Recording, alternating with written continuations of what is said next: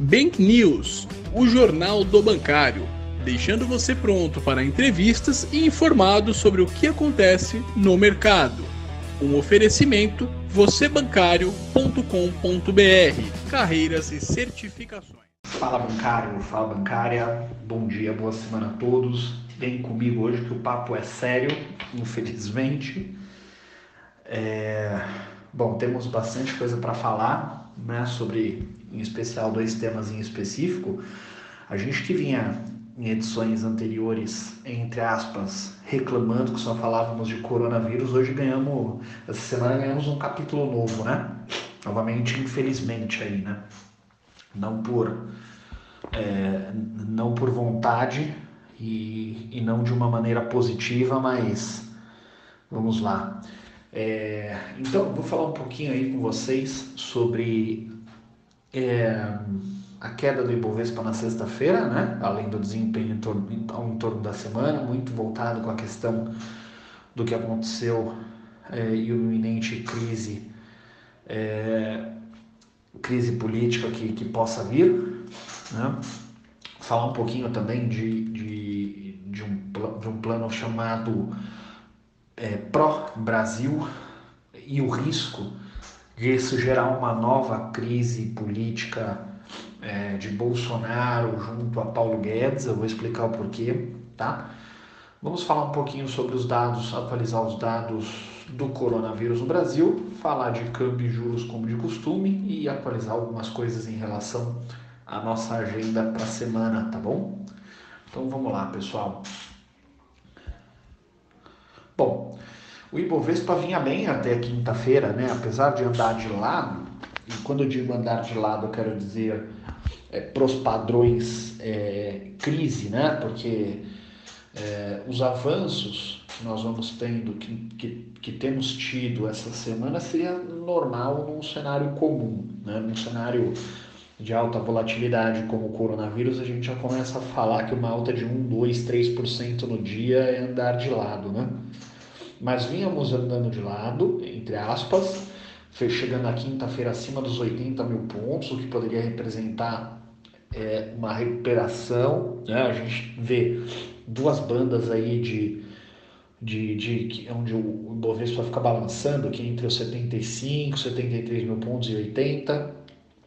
Havia uma possibilidade de a gente superar os 80, abrindo um viés de alta, né? Mas na sexta-feira veio o fato da demissão do, do nosso ministro Muro, trazendo os mercados para baixo, encerrando a semana com queda de 4,6% aos 75.330 pontos. Né? É, fica, fica nítido, né, pessoal? O Brasil não é para amadores, né? A gente nós conseguimos iniciar uma crise política dentro de uma outra crise econômica gerada por uma crise social do coronavírus. Então, temos bastante coisas para lidar essa semana. Né? É, bom, após a demissão, o ministro é, deu um depoimento forte. Né? Acho que foi é, esse problema foi maior do que propriamente a sua demissão em si. Ele colocou que é, o pilar da sua saída do governo foi uma possível interferência do presidente Bolsonaro na Polícia Federal. Digo suposto porque a gente ainda não tem nada provado, tá, gente? Então, tudo que a gente está falando aqui não tem ainda nenhuma prova concreta, tá bom? É... Então, ele supôs que o presidente tem feito intervenções ou tem por intuito fazer intervenções na Polícia Federal e todos, sabe, todos sabem, o Sérgio, o Sérgio Moro foi o algoz aí da, da, do PT no, no capítulo marcado pela nossa história da Lava Jato. E num momento mais acalorado da sua entrevista, ele chegou a dizer que é, a manutenção da autonomia da Polícia Federal pelo PT foi é, o que permitiu a Lava Jato avançar tanto e que ele não admitiria uma intervenção nesta magnitude na Polícia Federal, o que abriu pretexto para que os apoiadores do governo nos chamassem o ministro de traidor, né? Ah, muito em função, não é coronavírus, tá, turma? Que é, é, é rinite. Mas vamos lá. Muito em função é, de que, poxa vida, o ministro Moro foi tão crítico ao governo PT e de repente ele coloca uma, uma afirmação dessa, né? O pessoal, a base de apoiadores e eleitores do Bolsonaro, apesar de ter dado uma dividida forte, né? Como pode ser visto aí na, nas redes sociais, aqueles que permaneceram fiel ao presidente fizeram essa crítica. E o presidente fez uma, uma entrevista às 17 horas, um, um discurso por muitos considerado um pouco confuso, mas o que deu para ser aproveitado é, foi de que ele afirmou que é prerrogativa do cargo dele fazer demissões e admitir sem que necessariamente tenha que dar satisfação sobre isso, né? É, e que a, a demissão de Valeixo era, se dava em função da ineficiência em algumas investigações e muitas delas corroborada pelo ministro, pelo ex-ministro Sérgio Moro, né? E, e, e, incluindo a tentativa de, de de assassinato que ele sofreu a facada na barriga, momento icônico aí da, da campanha eleitoral. Né? Bom, pessoal, em resumo, a preocupação, a grande preocupação em relação a isso é uma crise política que isso pode gerar. É, a alegação do Moro para que o Bolsonaro buscasse intervenção na Polícia Federal é o receio de, de que é, estava rolando um processo de impeachment do presidente na é, no Supremo Tribunal Federal. Né? Só que, é, jogadas claras desta forma, né, que há um interesse na demissão do, do, do da Polícia Federal, pode de repente dar munição para um eventual processo de impeachment que de fato esteja acontecendo. Né? É, e isso preocupa, porque um impeachment do nosso presidente nesse momento seria o pior que poderia acontecer no sentido de volatilidade. Então a volatilidade ela tende a aumentar muito com essa expectativa, né?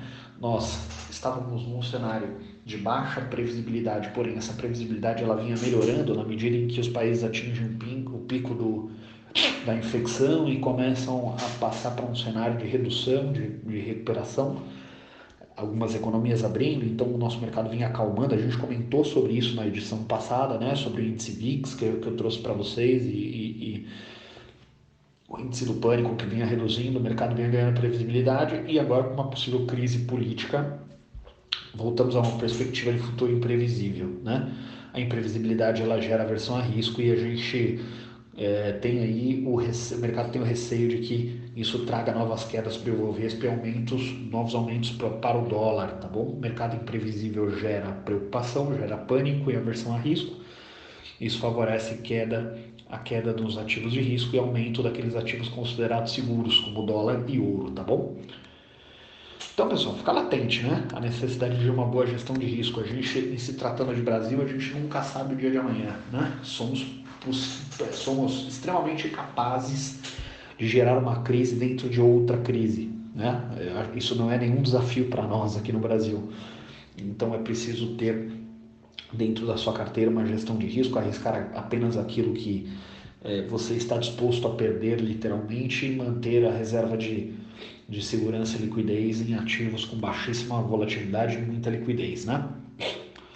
E aí, pessoal, um, um novo fato, novamente, nada, é, nada ainda certo, mais especulativo do que certo, mas um novo, um novo plano é, pró-Brasil, é, né? que tem um cunho desenvolvimentista, e eu vou aprofundar com vocês aqui, vai de encontro à ideologia do ministro da Economia Paulo Guedes. Né? E uma, uma, uma, uma um indício de que esse, esse projeto que, está in, in, que estaria indo, é, que estaria sendo posto a, a, a funcionar vai de encontro com a ideologia do Paulo Guedes é que no anúncio desse projeto nenhum ente ou nenhum, nenhuma figura icônica ou é, é, como posso importante da pasta econômica participou. Né?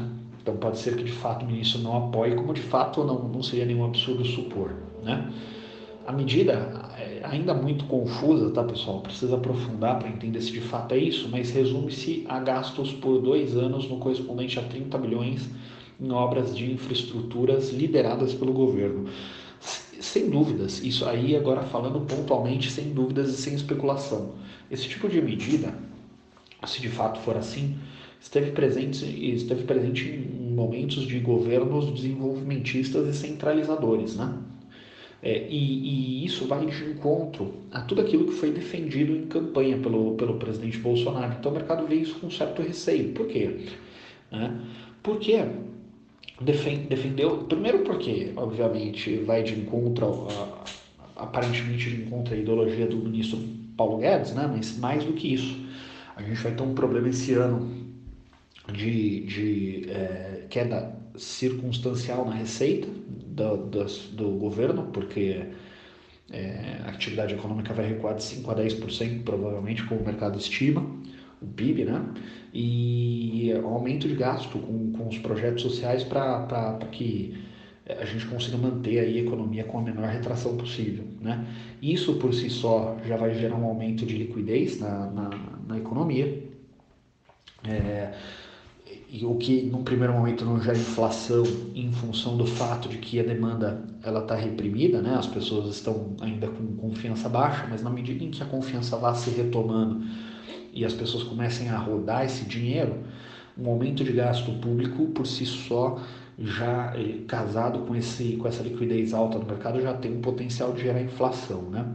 Se a gente coloca em, em, em pauta, coloca para funcionar projetos de cunho desenvolvimentistas que vão de encontro a tudo aquilo que foi defendido pela pasta presidencial, isso pode trazer um receio de, de, de, de parte do mercado com o fato de que aqueles compromissos de campanha já não são mais tão, tão firmes e defendidos isso pode levar a um aumento da taxa de juros, da taxa Selic ainda maior do que o normal. E, e ó, isso resultaria em que?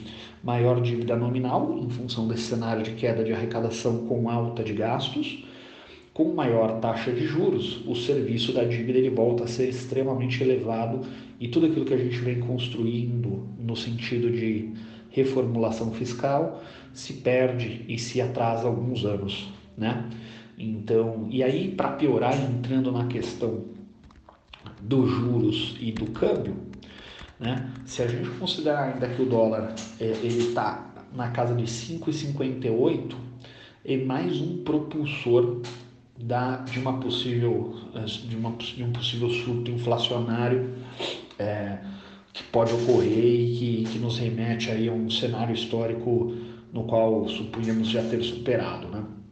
Então é um fato para a gente ficar atento aí. Tá bom? Então, falando de, de câmbio, pessoal, como a gente adentrou aqui, é, o câmbio fechou em 5,58, né? E, e, e a, crise política, como eu disse, pode fazer com que esse câmbio suba ainda mais, né? É, isso pelo menos é o que o mercado estima, tá bom?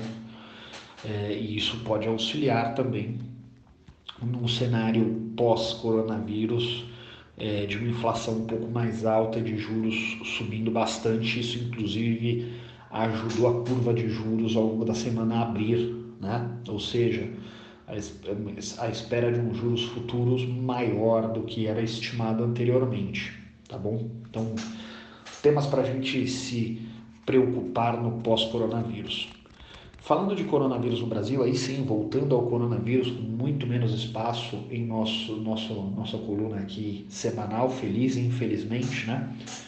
Atingiu, até domingo, quando eu levantei os dados, a casa de 61.888 casos, com 29.160 recuperados e 4.205 mortes no país. Ao, retorno, ao redor do mundo, nós temos 2,95 milhões de casos, né? muita coisa, com 861 mil recuperados e 205 mil mortos, tá bom?